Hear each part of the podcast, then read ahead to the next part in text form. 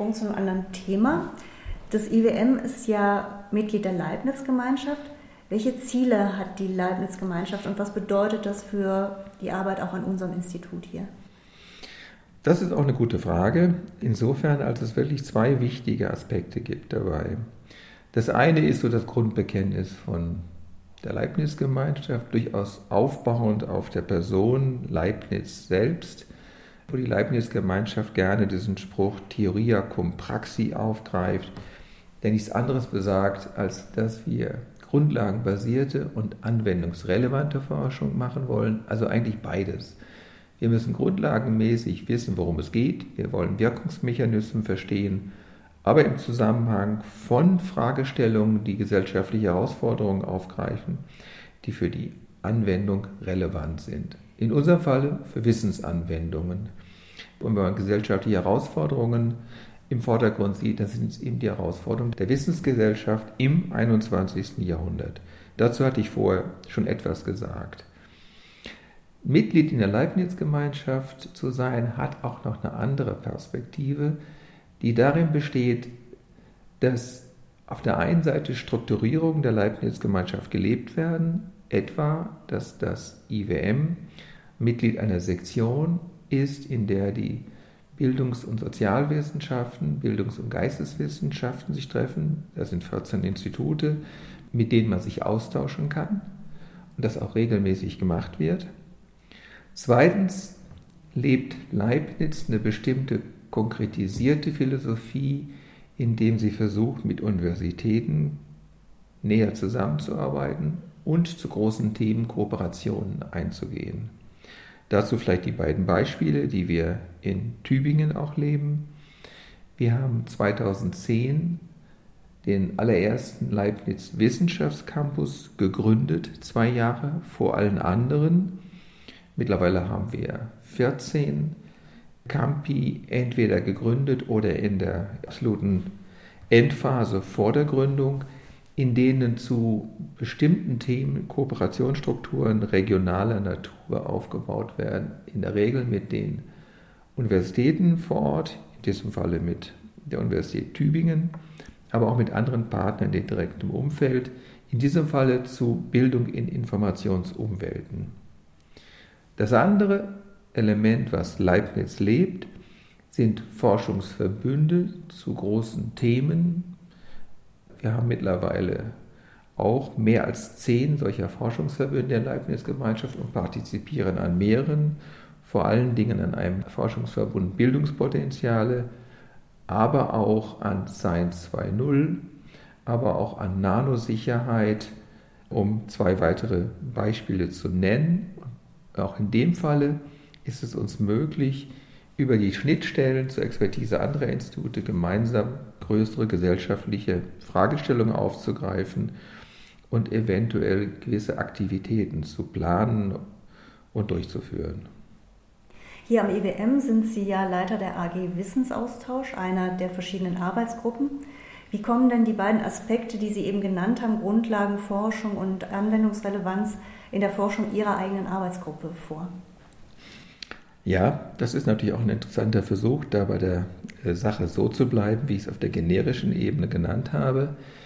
Wir interessieren uns dafür, wie Wissen ausgetauscht wird in einem Präsenzszenario, wenn Personen zusammen sind und auch in Szenarien, wenn sie an verschiedenen Orten sind. Gehe ich mal auf ein Szenario ein, äh, wo Personen zusammen sind.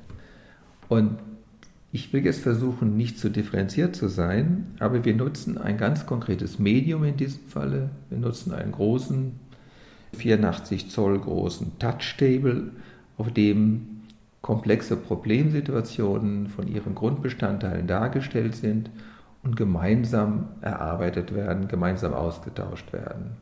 Die zwei Komponenten, die hier eine Rolle spielen, um die grundlagenwissenschaftliche Sichtweise reinzubringen, sind einmal dadurch, dass ich in einem visuellen Umfeld Informationen aufbereitet habe, sind sie direkt zugreifbar und ganz besonders manipulierbar, weil es um Manipulationsmöglichkeiten geht, wie wir sie auch im Arbeitsgedächtnis machen. Zweitens, wenn ich an einem solchen Tisch Sachverhalte, Informationskomponenten manipuliere durch Bewegung, durch Vergrößern, durch Ordnen, durch Zusammenlegen, Auseinanderlegen, ist die Referenzierung für eine zweite oder auch eine weitere Person sehr leicht, weil ich über etwas rede, was ich gleichzeitig anfasse, bewege und von daher äh, sehr schnell klar ist, über was wir reden, in welcher Form wir darüber reden. Wo machen wir das? Das jetzt in der anwendungsbezogenen Seite zu sehen. Wir machen das im Kontext von Kunsterziehung, von Verstehensprozessen im Zusammenhang mit Kunstsammlungen. Wir machen das im Zusammenhang mit Biologiethemen, wenn es etwa um das Bestimmen von Fischen, deren Gruppenverhalten, deren Essverhalten geht. Wir machen das im Kontext von Anwendungen in der Medizin, wenn es darum geht, die Krankenakte von Personen zu besprechen, die über verschiedene Zeitpunkte sich angesammelt haben.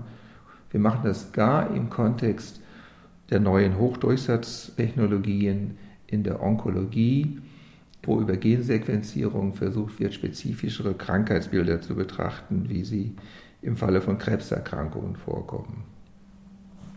Ich denke, man kann sich relativ leicht vorstellen, was es hilft, zum Beispiel im Kontext Museum an so einem Tisch zusammenzuarbeiten, sich zum Beispiel Exponate da anzusehen und zu ergänzen oder wie man im Biologieunterricht Sachen visualisieren kann und sich das dann besser vorstellen kann diese Anwendungsrelevanz ist für Laien immer ziemlich einfach zu verstehen. Wenn das Sie, stimmt.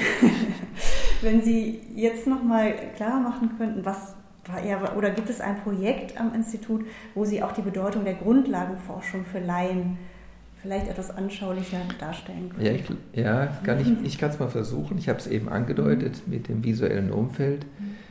Natürlich auf dem Hintergrund, dass ich meine Herkunft als Kognitionspsychologe nicht verleuchten kann die eigentliche, der eigentliche Engpass in unserem Denken, in unserem Problemlösen und Entscheiden ist unser Arbeitsgedächtnis. Das ist eine sehr kleine Einheit, in der pro Zeiteinheit nur eine ganz bestimmte Menge an Informationen ja, verarbeitet werden kann. Das war immer schon so und das wird sich auch so schnell nicht ändern. Und da haben wir jetzt eine ganz tolle Möglichkeit, die diese Kapazitätsgrenze leicht erweitern hilft, nämlich das, was ich gleichzeitig im visuellen Feld habe, was ich also auf dem Tisch sehe und manipulieren kann, hat fast eine ähnliche Qualität im Sinne der gleichzeitig Manipulierbarkeit, der gleichzeitig Erfassbarkeit, wie das, was wir im Arbeitsgedächtnis aktiv vorrätig halten. An dieser Stelle kommt eine sehr starke Power, eine sehr starke Mächtigkeit in unsere Handlungsmöglichkeiten rein, wie wir sie ohne das Medium und ganz besonders durch das Medium und die Manipulierbarkeit der Objekte in diesem Medium oder auf diesem Tisch sonst noch nicht gehabt haben. Das ist für mich eine ganz, eine ganz tolle Ergänzung, die wir natürlich im Augenblick untersuchen, von der wir im Augenblick herausfinden wollen, wie weit das Potenzial reicht, und diese Antworten kann ich jetzt noch nicht geben, außer dass ich sehr zuversichtlich bin, dass wir da wahrscheinlich interessante Ergebnisse finden werden.